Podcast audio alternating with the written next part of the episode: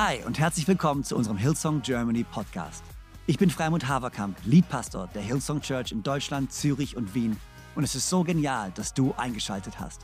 Gott hat einen guten Plan für dich und dein Leben und will dir heute persönlich begegnen.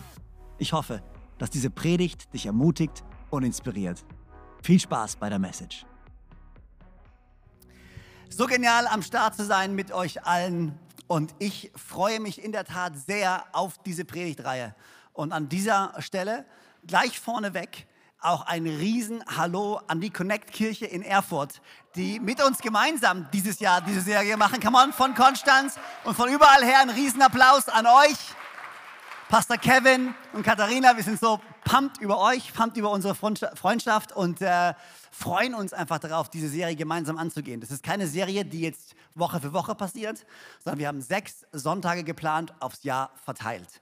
Ähm, und dann werdet ihr jeweils, wir haben Gäste eingeladen, äh, wir werden Kleingruppen-Studies machen. Das heißt, wenn du noch nicht in einer Kleingruppe bist, such dir eine, ähm, weil für diese Abende, die werden dir wirklich helfen, mit deinem Glauben zu wachsen. Und ähm, es wird auch jedes Mal noch eine E-Mail äh, geben, eine E-Mail, die du von uns kriegst, immer in ein paar Wochen nach einem Defending Our Faith Sunday, wo wir nochmal ein tiefer gehendes Gespräch führen über das Thema von dem Sonntag. Und wir schicken es dir gerne zu per E-Mail und das kannst du dir nochmal anschauen. Wenn du sagst, boah, ich weiß nicht, woher kriege ich die E-Mail, ist das ganz einfach. Du musst einfach die, unseren Newsletter abonnieren. Dann wissen wir, wer du bist und dann können wir dir diese E-Mail zuschicken in Jesu Namen. Amen. Seid ihr bereit? Sehr gut. Alle technischen Details beendet. Jetzt können wir Gas geben. 1. Petrus 3, Vers 15 und 16. Damit starten wir mal. 1. Petrus 3, Vers 15 und 16. Hier sagt Paulus folgendes oder Petrus folgendes. Macht Christus zum Herrn eures Lebens. Und wenn man euch nach eurer Hoffnung, alle sagen mal Hoffnung, und wenn man euch nach eurer Hoffnung fragt, dann seid immer bereit, darüber Auskunft zu geben. Aber freundlich und mit Achtung für die anderen. Bewahrt euch ein reines Gewissen. Macht Christus zum Herrn eures Lebens. Und wenn man euch nach eurer Hoffnung fragt, dann seid immer bereit, darüber Auskunft zu geben. Freundlich, mit Achtung für die anderen, bewahrt ein reines Gewissen. Gewissen. Und Gott, ich danke dir so sehr, dass du uns eine solch große Hoffnung gegeben hast. Eine Hoffnung, die in deinem Namen liegt und eine Hoffnung, die alles andere bei weitem übersteigt und überragt und weiter und höher und tiefer geht als alles, was wir kennen. Danke, dass diese Hoffnung uns innere Stärke gibt. Und unser Gebet ist es, dass du diese Zeit jetzt nimmst und dass wir alle gestärkt werden in dem, was wir glauben, gestärkt werden in unserer Beziehung zu dir und dass dadurch unsere Hoffnung wächst und wir einen Unterschied machen können in dieser Welt, zu der du uns berufen hast. In Jesu Namen. Und alle sagen gemeinsam Amen. Amen. Wir waren vor, ich glaube, zwei, drei Jahren in Düsseldorf unterwegs, meine Frau und ich gemeinsam. Und äh, wir waren dort abends mit ein paar Leuten essen und haben uns dann ein Taxi gerufen. Ähm, ich glaube, wir sind entweder ins Hotel zurück oder wir sind zum Flughafen. Ich bin mir nicht mehr ganz sicher. Es ist alles ein bisschen verwaschen, ist schon zu, länger, zu lange her.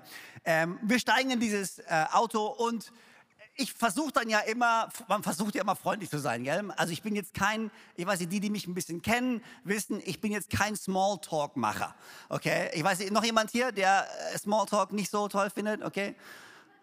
Jemand hier, der es liebt, in ein Foyer zu gehen mit Menschen, die man nicht kennt und auf alle zugeht und es liebt zu reden mit allen. Alles klar, super. Okay, es gibt euch, es gibt noch Wunder in dieser Welt. Aber äh, für mich ist es so Horrorszenario. Du kommst irgendwo rein, du kennst jemanden nicht, dann mit jemandem reden ist für mich so, oh, um Himmels Willen, hilf mir her. Aber natürlich dachte ich mir, come on, ich bin ja guter Christ, gell? Ich muss ja als Vorbild vorangehen, zumal ich noch Pastor bin. Also kann ich ja nicht nur, ich habe einen Freund, gell? Ich habe einen Freund von mir, einen Bekannter von mir, was der macht, immer wenn der fliegt, immer wenn der fliegt, kurz bevor der Flug losgeht, steht der auf, wo auch immer er steht, und sagt zum ganzen Flugzeug, ganz kurz noch eine Ankündigung, ich bin der Pastor für diesen Flug. Wenn Sie Fragen haben oder irgendwas brauchen, kommen Sie einfach zu mir. Das macht der ernsthaft. Und ich denke mir, wenn ich das machen würde, ich würde rausfliegen aus dem Flugzeug. Aber gut, wie dem auch sei. Ich dachte mir, komm, wir machen ein gutes Gespräch mit dem Taxifahrer. Und dann kam, wir reden so ein bisschen, und dann kam die Frage, dann kam die Frage, und ja, was macht ihr denn beruflich? Ähm, das war äh, ein, ein, Taxifahrer mit einem ausländischer Herkunft, das heißt, das, das Gespräch war recht eingeschränkt. Äh, und ich antworte dann, ja, ich bin Pastor. Ähm, und ich weiß schon, wenn ich sowas sage, die Reaktionen sind immer unterschiedlich. Ähm, es gibt manche, die finden es super interessant, die steigen voll auf das Gespräch drauf ein. Es gibt manche, damit habe ich das Gespräch dann gekillt, ähm, was auch nicht schlecht ist für jemanden, der keinen Smalltalk haben möchte. Ähm, aber diese Reaktion in dem Moment, äh, mit der habe ich nicht gerechnet. Seine Antwort war, oh, ihr macht Pasta. Oh, ich liebe Pasta. Oh, und dann, und dann er so, ja, von welcher Firma seid ihr denn? Und Dre und ich schauen uns hilflos an. Und ich dachte mir, bis ich dem jetzt erklärt habe, dass ich keine Pasta mache und Pastor bin, ich, ich habe einfach gedacht, hey, go with the flow. Okay?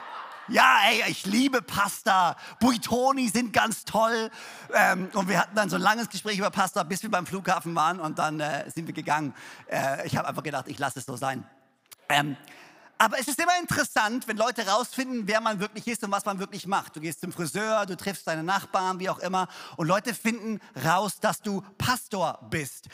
Wenn ich ganz ehrlich bin, aus meiner Vergangenheit her und, die letzten, also jetzt die letzten Jahre ist es immer besser geworden, aber ganz, ganz am Anfang besonders, war ich immer recht nervös. Leuten zu sagen, dass ich Pastor bin. Weil ich wusste, die Reaktionen werden immer ähnlich sein. Die erste Reaktion, was immer kommt, jedes Mal, wenn jemand sagt, du bist Pastor, was ist das Erste, was jemand sagt? Ihr könnt schon raten, oh, du siehst aber gar nicht aus wie ein Pastor.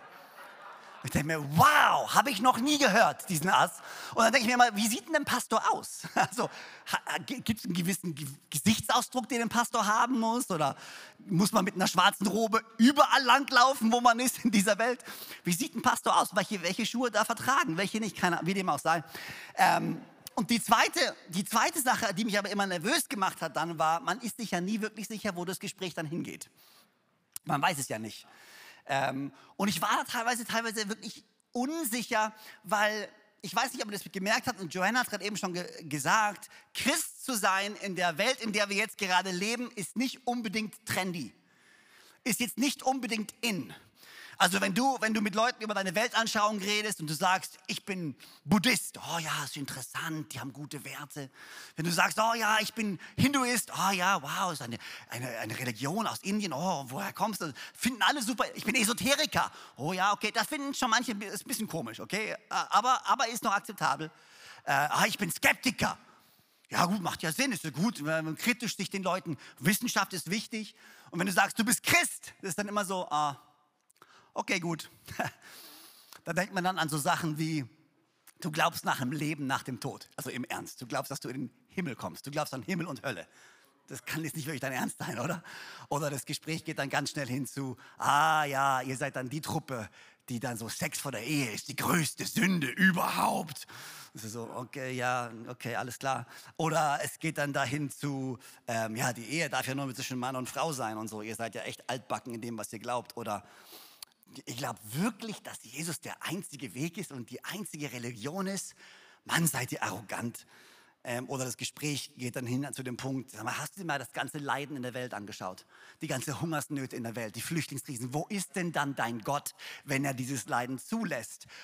Und der Grund, warum ich oftmals Leuten nicht sagen wollte, dass ich Pastor bin, ist, weil obwohl ich Pastor war und immer noch bin übrigens, wie ihr ja seht, ähm, habe ich trotzdem nicht alle Antworten auf jede Frage.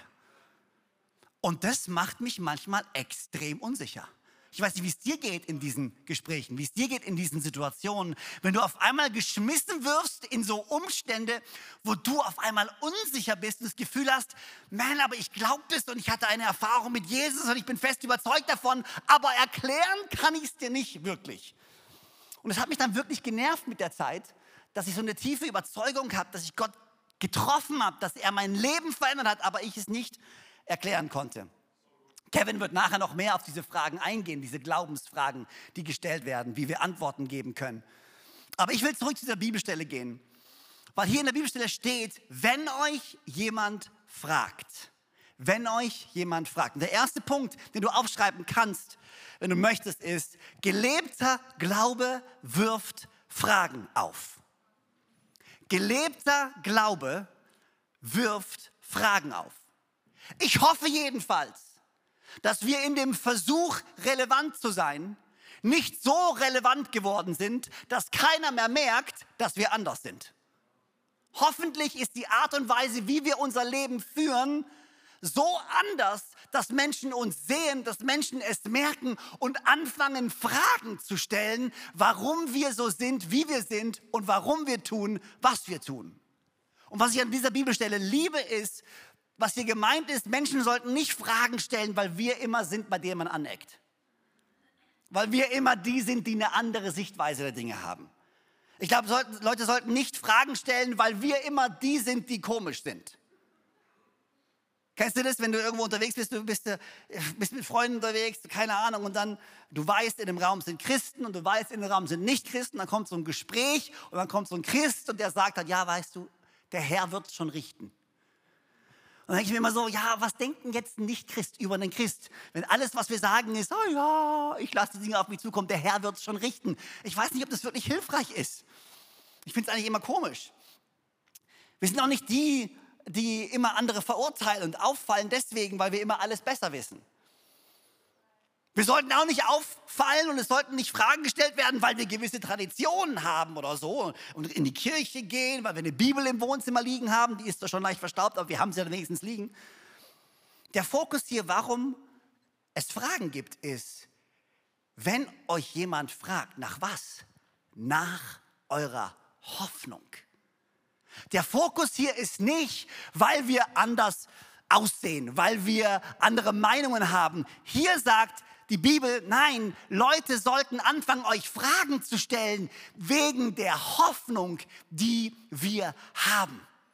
Wir leben in einer Welt, die extrem hoffnungslos ist, in einer Welt, die extrem unsicher ist, in einer Welt, wo Menschen wirklich nicht genau wissen, was wird morgen sein, was wird übermorgen sein, was wird wohl passieren. Und das ist genau der Zeitpunkt, in dem wir als Christen am hellsten leuchten können. Warum? Weil wir eine Hoffnung haben, die weitergeht als das, was wir sehen, weitergeht als das, was wir einschätzen und abschätzen können. Wir haben eine Hoffnung, die ewig Bestand hat, die in uns lebt und uns trägt bis bis ins ewige Leben. Wir haben eine Hoffnung, die stärker ist als alles andere, was wir kennen. Und es ist diese Hoffnung. Die Erwartung als Christ ist nicht, dass ich keine Herausforderung habe.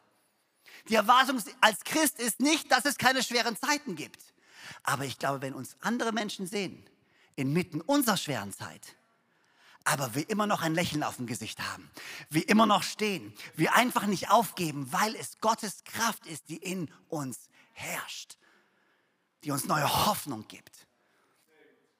Hoffnung in diesen Zeiten, wo viele Menschen so hoffnungslos sind. Und mein Gebet und meine Hoffnung für diese Serie ist genau das. Als ich angefangen habe, mir darüber Gedanken zu machen, warum machen wir diese Serie? Und wie gesagt, Pastor Kevin wird nachher mehr darüber sprechen noch. Das Ziel ist es nicht, dir Munition zu geben, damit du besser schießen kannst. Und wir alle haben gehört, ich habe es ein paar Mal schon erwähnt, der berüchtigte Onkel an Familienfesten. Das Ziel ist nicht, dir Munition zu geben, damit du gegen ihn schießen kannst.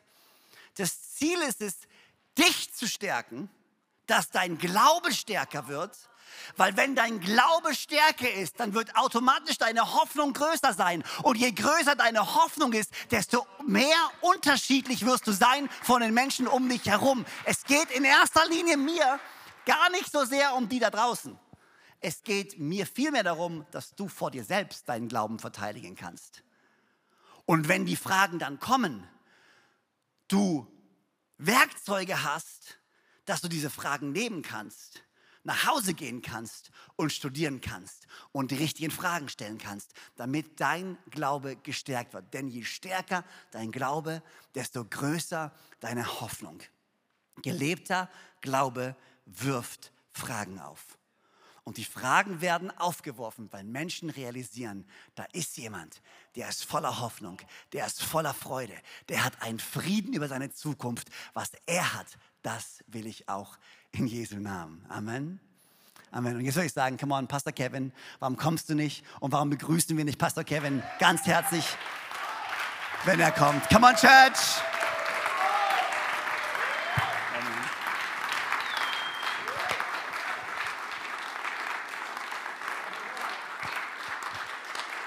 Hey, vielen Dank, Freimut, vielen Dank, Joanna. Es ist so schön, wieder hier zu sein. Auch ein Hallo von mir an alle Locations und auch nach Erfurt. Es ist echt ein Privileg, so eine Crossover-Predigtserie zu machen. Und ich freue mich voll mit euch gemeinsam ja, in den nächsten Step zu gehen, in diese Textstelle, weil ich glaube, wir wollen leben, was Fragen aufwirft, oder? Kannst dich gern widersetzen. Hey, und das Leben, was wir wollen, ist, weil es Fragen aufwirft aufgrund der Hoffnung. Und ähnlich ging es Petrus, wenn er diesen Text schreibt. Er sagt, zu den Leuten, hey, wenn Christus der Mittelpunkt eures Lebens ist, dann werden Leute fragen. Und seid bereit dafür, seid bereit, dass sie fragen werden und dann erzählt von dieser Hoffnung, die in euch ist. Und das Verrückte ist, wir sind ja gerade in so einer Zeit, wo Hoffnung schwierig wird, neue Worte erfunden werden, wie mütend, wüde und mütend zur selben Zeit und Leute ins Fragen kommen. Petrus schreibt an eine Kirche, die genau in dieser Zeit ist. Er wird ein paar Jahre nach diesem Brief falsch rum am Kreuz wahrscheinlich hängen, so wird zumindest kirchengeschichtlich berichtet, weil er Christ ist. In einer Zeit, wo Nero herrscht und Schwierigkeiten da sind, und er sagt, gerade in dieser Zeit werdet ihr als Kirche scheinen, weil die Leute eure Hoffnung sehen werden. Gerade in dieser Zeit werden sie ins Fragen kommen, weil ihr anders seid, weil ihr von Liebe bewegt seid und eine Ewigkeit als Ziel habt. Aber dann seid bereit, wenn die Fragen kommen.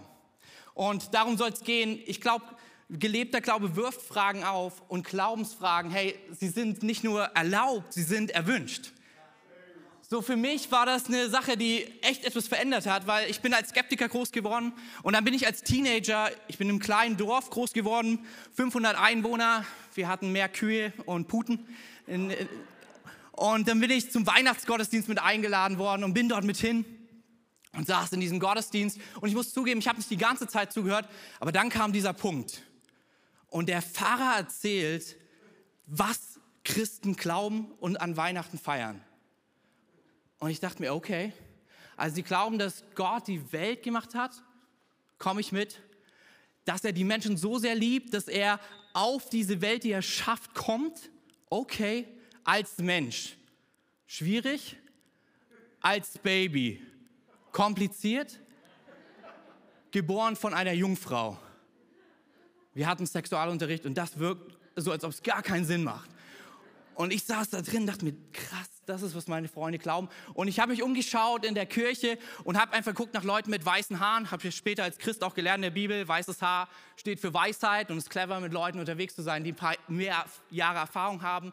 Und bin zu der Frau und habe gefragt, sind Sie öfters hier? Und sie ganz stolz, jeden Sonntag seit Jahrzehnten. Und ich sagte, dann sind, die, sind Sie die perfekte Person für meine Frage. Sag mal, glauben Sie wirklich an diese Jungfrauengeburt?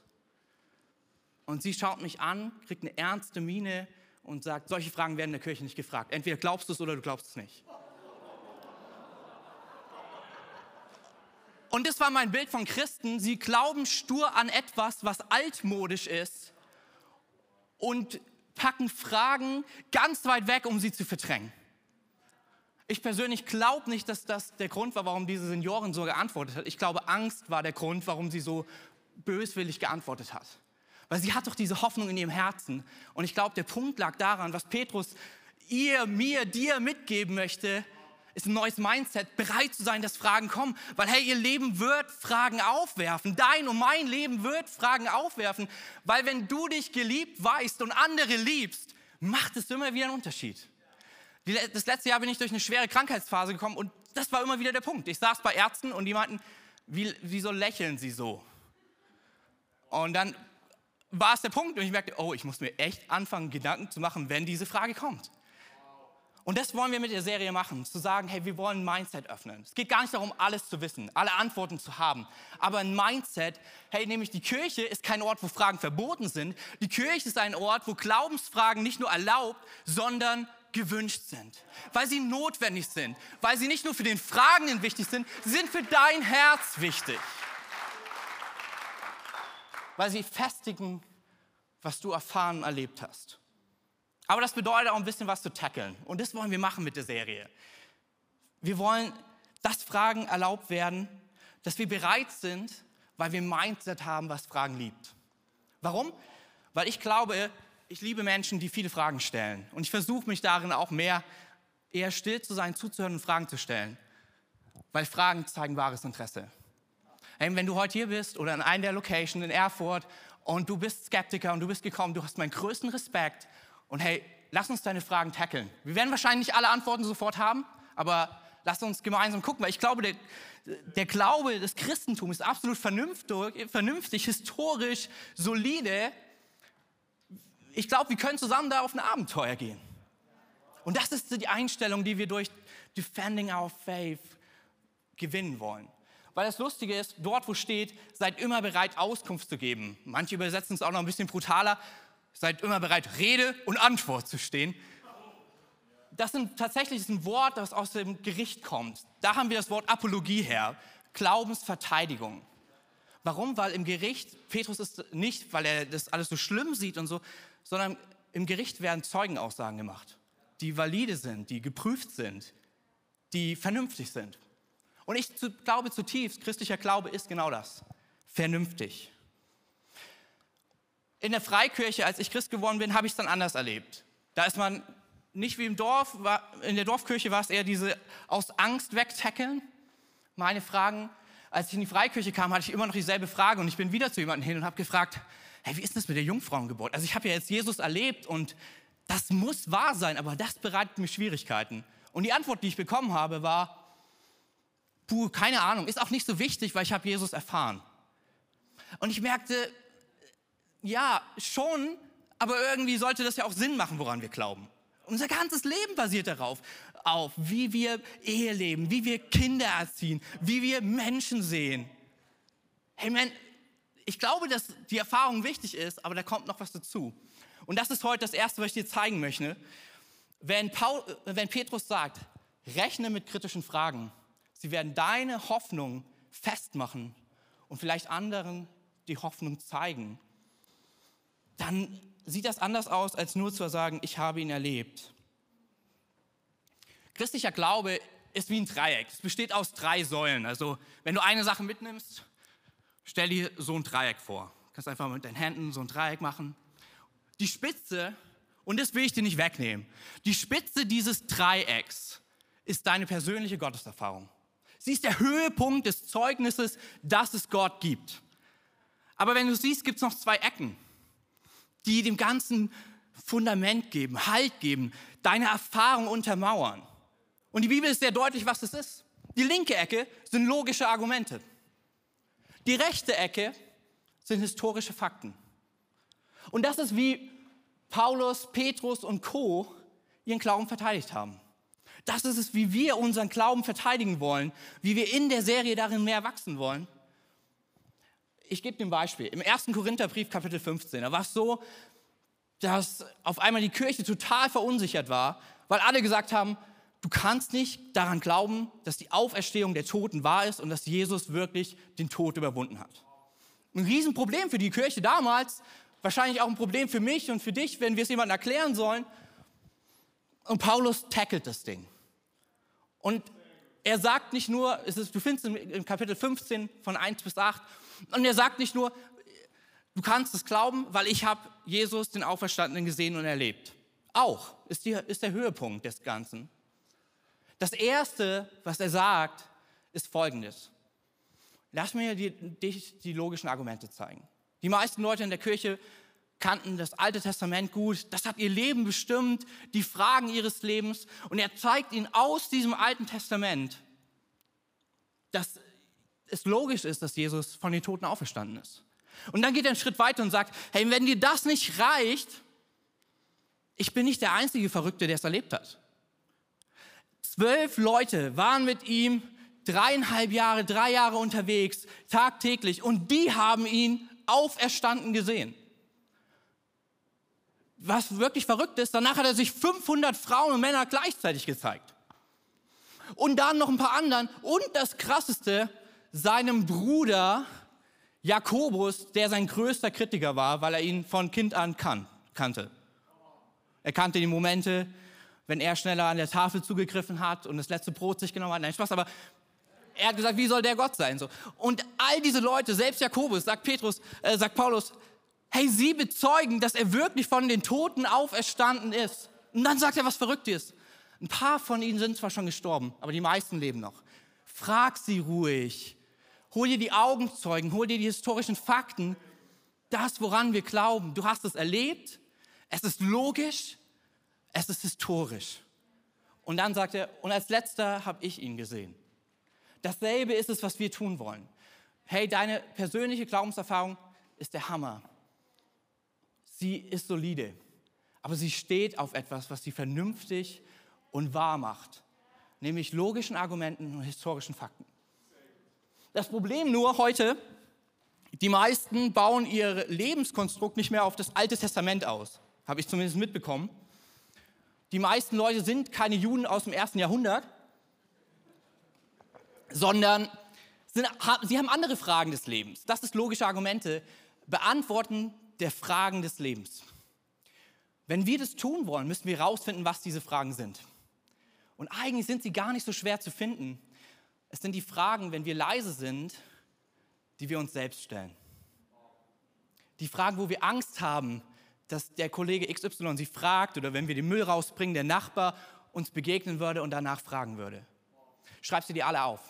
Das sind die Dinger, die wir dieses Jahr tackeln wollen, die wir angehen wollen. Und ich sag's dir, wie es ist, Small Group wird so essentiell dafür, weil das macht am meisten Spaß und ist am besten, es gemeinsam zu tun. Und heute wollen wir nur einen Rahmen setzen. Ich will mit dir drei Fragen mir anschauen, die wir uns stellen sollten, bevor wir die harten Fragen tackeln. Wieso lässt Gott Leid zu?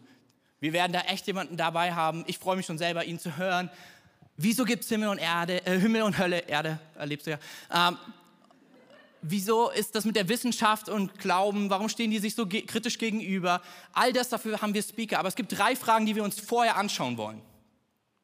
Die erste Frage ist, warum glaube ich, warum glauben wir eigentlich, was wir glauben?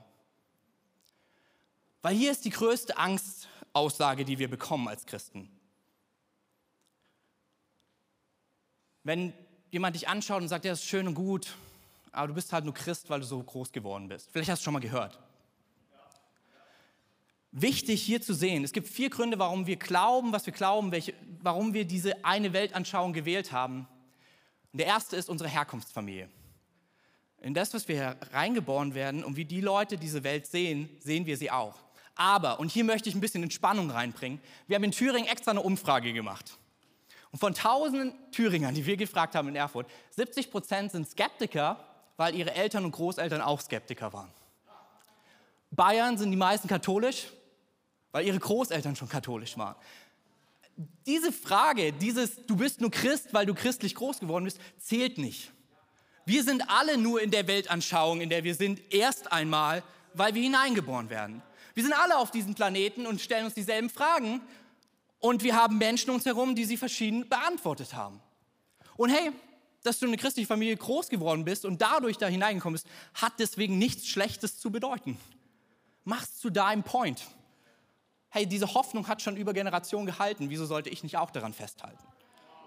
Das zweite sind Vorbilder, äh, inspirationelle Leute, die dich total inspiriert und geprägt haben. Ich habe voll viele Freunde in Thüringen, die sind Skeptiker, nicht weil sie die Vernunft tiefgründig recherchiert haben, sondern weil der Dozent einfach so cool war, der, die, der von der Vernunft fasziniert ist. Der dritte Grund sind persönliche Erfahrungen. Hey, da sage ich ja, sie sind der Höhepunkt deiner Apologetik, deiner Glaubensverteidigung. Aber das vierte, und das ist jetzt verrückt, ist das Recherchieren und Abwägen von logischen Argumenten und historischen Fakten. Das ist Defending Our Faith. Das ist, was wir die nächsten, über die nächsten Monate tun wollen. Und auch hier, ich möchte ein bisschen Entspannung reinbringen. Vielleicht denkst du, boah, ey, jetzt soll ich hier ein Study nach dem anderen machen, um die Fragen meiner Nachbarn zu beantworten. Nein, wie gesagt, wir fangen bei unserem Glauben an, oder? Auch da, wir sind wieder alle im Boot. Sechs Prozent der Thüringer sind überzeugte Atheisten, weil sie, die, äh, weil sie recherchiert haben und die Fakten geprüft haben. Wahrscheinlich ist in der Kirche ähnlich. wir bleiben einfach in der Überzeugung, der wir groß geworden sind. Aber das ist nicht nur bei dir so, sondern das geht der ganzen Welt so. Aber deswegen ist es umso wichtiger, wieder auf das Dreieck zurückzukommen, diese logischen Argumente zu kennen und die historischen Fakten zu prüfen. Das zweite ist die Grenze meiner Weltanschauung, die Grenze von Apologetik. Gibt es einen absoluten Beweis? Oh man, wie oft hätte ich ihn mir gewünscht.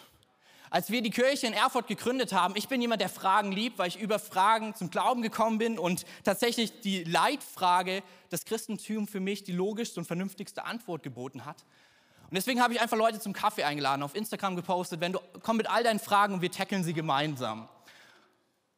Und eine Sache, die immer wieder gesagt wurde, wir können das ganze Ding abkürzen. Gib mir einen absoluten Beweis für Gott und ich glaube an ihn. Und ich habe eine Sache herausgefunden, es gibt keinen absoluten Beweis. Es, das ist die Grenze deiner und meiner Apologetik, unserer Verteidigung. Es gibt keinen Beweis. Das Verrückte ist, es gibt auch keinen Beweis, dass es Gott nicht gibt. Es sind beides Glaubensaussagen. Unüberprüfbar mit einem absoluten Beweis. Sozusagen die größte Community an Gläubigen, die wir in Deutschland haben, mit fast 40 Prozent, das sind die Skeptiker.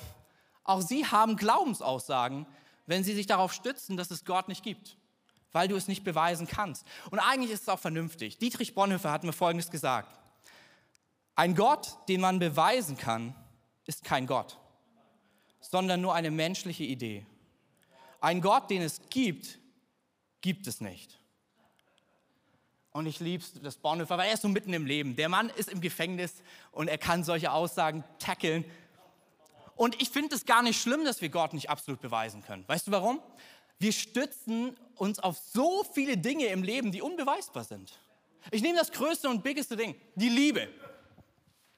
Keiner kann absolut beweisen, warum wir lieben, was Liebe wirklich ist. Wir haben historische Fakten, dass Menschen schon von Kleopatra und Caesar verrückte Dinge tun, die keinen Sinn machen aufgrund von Liebe, bis in die heutige Zeit. Und gleichzeitig können wir biochemische Prozesse nachweisen, logische Argumente, dass es sie gibt. Aber warum sie da ist, wie sie funktioniert, kann keiner und niemand will aber eine Welt, in einer Welt leben ohne Liebe. Wir können sie nicht beweisen, aber wir wollen nicht ohne sie leben. Dasselbe ist, was Viktor E. Frankl feststellt. Er war im KZ als Jude und er hat die Leute studiert als Psychologe. Und ihm ist aufgefallen, alle Menschen haben dieselben Sinnfragen. Alle Menschen haben dieselbe Suche. Diese drei Sinnfragen stellt sich jeder. Du kannst sie im normalen alltäglichen Leben schnell verdrängen oder wegnetflixen, aber an Orten wie damals im KZ werden sie halt noch deutlicher. Warum bin ich hier? Wozu bin ich hier? Wo gehe ich hin? Keine dieser Fragen ist mit einem absoluten Beweis zu erklären. Und dennoch fragen wir sie uns alles. Deshalb der zweite Punkt ist einfach zu sagen, okay, es gibt keinen absoluten Beweis. Es gibt historische Fakten und klare, logische Argumente, weil Jesus eine Brotspur, Krummspur sozusagen legt, der du folgen kannst. Er vergewaltigt nicht dein Denken und deinen Glauben, sondern er sagt, wer mich sucht, von dem lasse ich mich finden. Deswegen ist es beides Beide Weltanschauungen leben auf einer Glaubensaussage. Ob du glaubst, dass die Welt aus toter Materie, aus Zufall entstanden ist, dafür brauchst du eine gehörige Portion Glauben. Genauso brauchst du sie, wenn du sagst, ein Gott hat sie geschaffen, wunderbar und einzigartig und will mit ihr in Kontakt treten. Der letzte ist, wie finden wir diese historischen und logischen Argumente? Ich glaube, wir finden sie in den angsteinflößenden Fragen. In den Dingen, wo wir uns eher wegducken, wenn wir sie gefragt werden. Und ich glaube, das Jahr 2022 ist ein Jahr, wo wir diese Fragen zulassen, wo wir sie aufschreiben und wo wir sagen, die tackle ich. Ich glaube an diese Hoffnung und sie ist vernünftig und ich gebe ihr einen Unterbau in diesem Dreieck gesprochen. Ich habe genau dasselbe gemacht. Ich bin in Erfurt mit einer Crew von Leuten ähm, für ein Jahr lang rumgezogen und habe gefragt, was sind die Fragen, die du hast an, an den Glauben? Daraus ist meine erste Predigtserie, die ich hier gepredigt habe, geworden. Und dann haben wir einfach eine Kleingruppe, eine Small Group gestartet und sind die Fragen durchgegangen. Haben sie getackelt, weil ich hatte auch nicht alle Antworten. Vieles davon kam gar nicht im Theologiestudium vor. Aber es war, hat richtig Fun gemacht. Ich glaube, das Ganze, es ist ein bisschen Arbeit, aber es macht unglaublich Fun. Und dann kommen die Momente. Weil, hey, Gott liebt seine Leute so sehr. Zu wem wird er sie schicken, wenn sie Fragen haben? Ich glaube, zu denen, die vorbereitet sind. Ich würde es feiern, wenn wir diese Kirche sind. Deswegen werden wir ordentlich Material an die Hand geben. Freimund hat es schon gesagt. Und ich will keinen Werbeblock veranstalten, aber das Ding geht am besten gemeinsam. Sei bei, der, bei den Gruppen dabei. Und wir werden hier mit genialen Sprechern ein paar Fragen tackeln. Wissenschaft und Glaube. Hat Jesus wirklich gelebt und ist die Bibel glaubwürdig? Was machen wir jetzt mit dieser Jungfrauengeburt und mit der Totenauferstehung? Wie gehen wir mit Leid um? Und in all dem möchte ich was sagen. Oft wird bei Christen so ein Punkt gemacht und gesagt, ja, weil es Leid in dieser Welt gibt, gibt es Gott nicht. Das klärt aber das Problem mit dem Leid nicht. Egal wer du bist, ob Skeptiker oder Christ, wir alle müssen diese Frage tackeln. Und ich glaube, das Christentum hat die vernünftigste Antwort darauf, weil sie keine Idee ist, sondern eine Person, die alles geschaffen hat und begegnen möchte. Deshalb in dem Dreieck gesprochen. Check für dich aus. Wo habe ich Defizite? Wo bin ich stark? Sind es die persönlichen Erfahrungen? Hammer. Sie sind der Höhepunkt. Vielleicht sind es die historischen Fakten. Dann lass uns da reingehen. Wir werden auch Buchempfehlungen da reingeben. Sind es die logischen Argumente oder die Fragen des Lebens der heutigen Zeit? Lass es uns angehen. Du wirst sie finden, wenn wir anfangen, danach zu fragen. Aber was wichtig ist, wir kehren noch einmal zum Schluss an diese Textstelle zurück. Petrus sagt, seid immer bereit, Auskunft über diese Hoffnung zu geben, aber mit voller Freundlichkeit und mit Achtung gegenüber dem Fragenden und bewahrt euch ein reines Gewissen. Mein dritter Punkt ist, der richtige Ton gewinnt keine Diskussion, aber Herzen. Bei all dem geht es uns nicht mit dieser Serie darum, wie Freimund schon gesagt hat, die Pulver zu geben und irgendwo ja, jemanden echt zu verletzen, sondern es geht uns darum, Gräben zu überwinden, damit Menschen in den Fragen erleben, wie Jesus ihnen darin persönlich begegnet. Ich möchte dazu eine Story erzählen von einem richtig gut befreundeten Dozent und er hat Ethik unterrichtet und es war ein großer Vorlesungssaal und auf einmal ging es heiß her. Die Stimmung wurde eine andere und es wurde ordentlich diskutiert über die Frage vom Leid.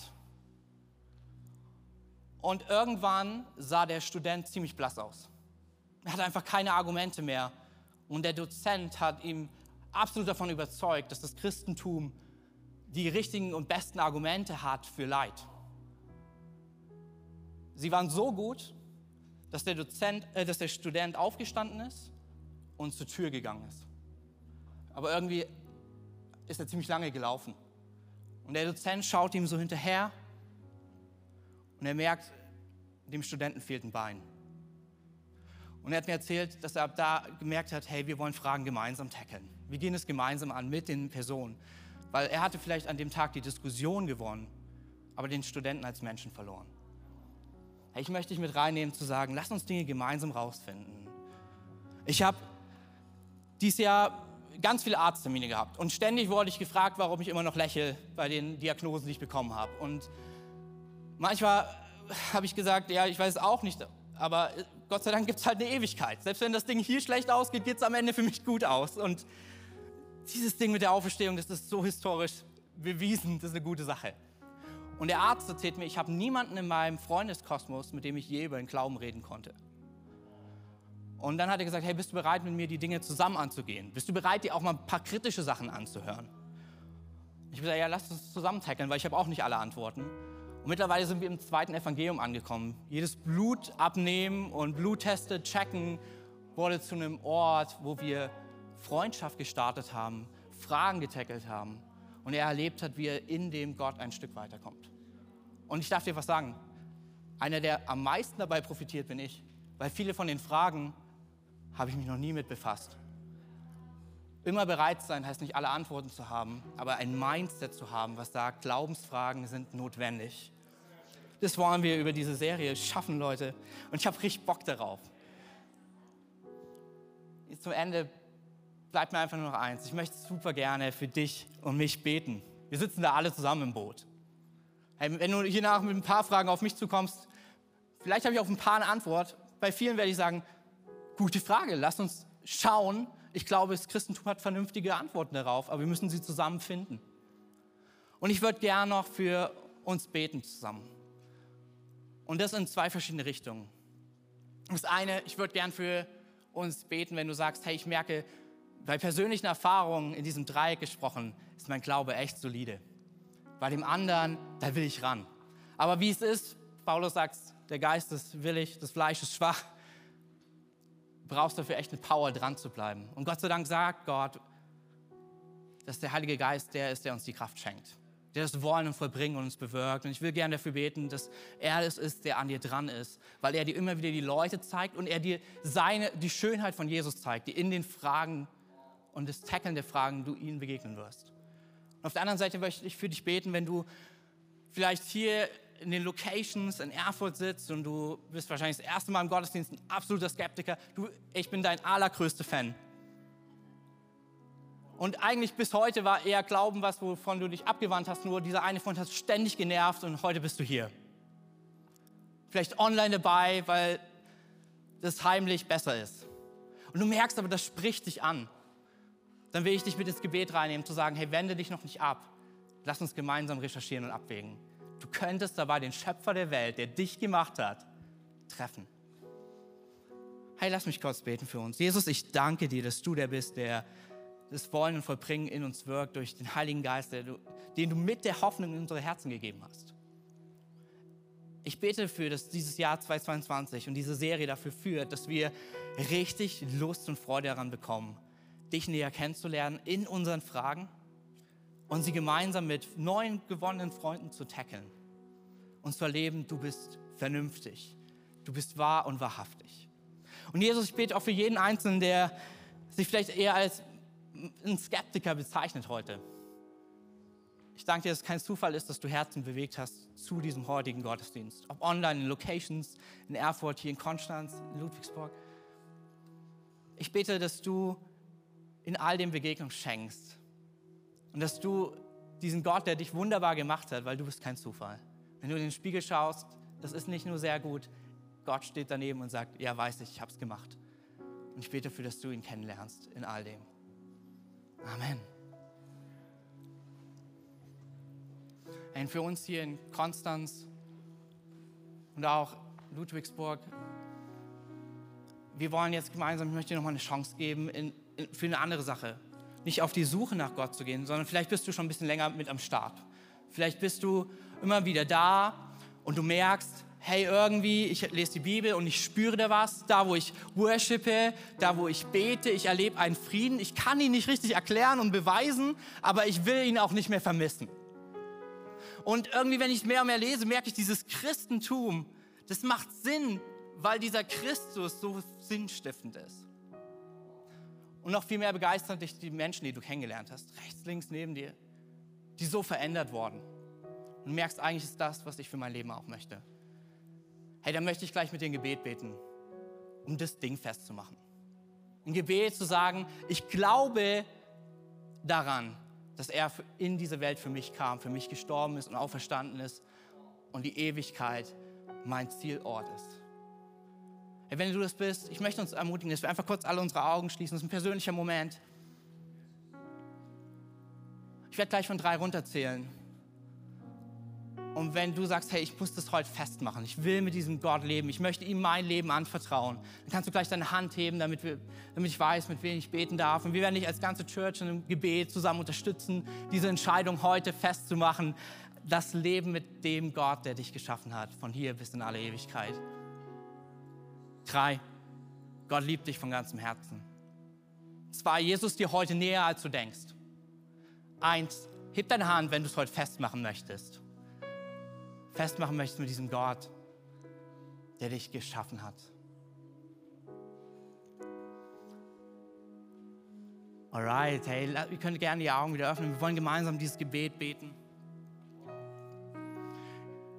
Du kannst einfach nachbeten. Jesus, ich komme heute zu dir. Ich nehme das Geschenk an, was du mir so lange angeboten hast.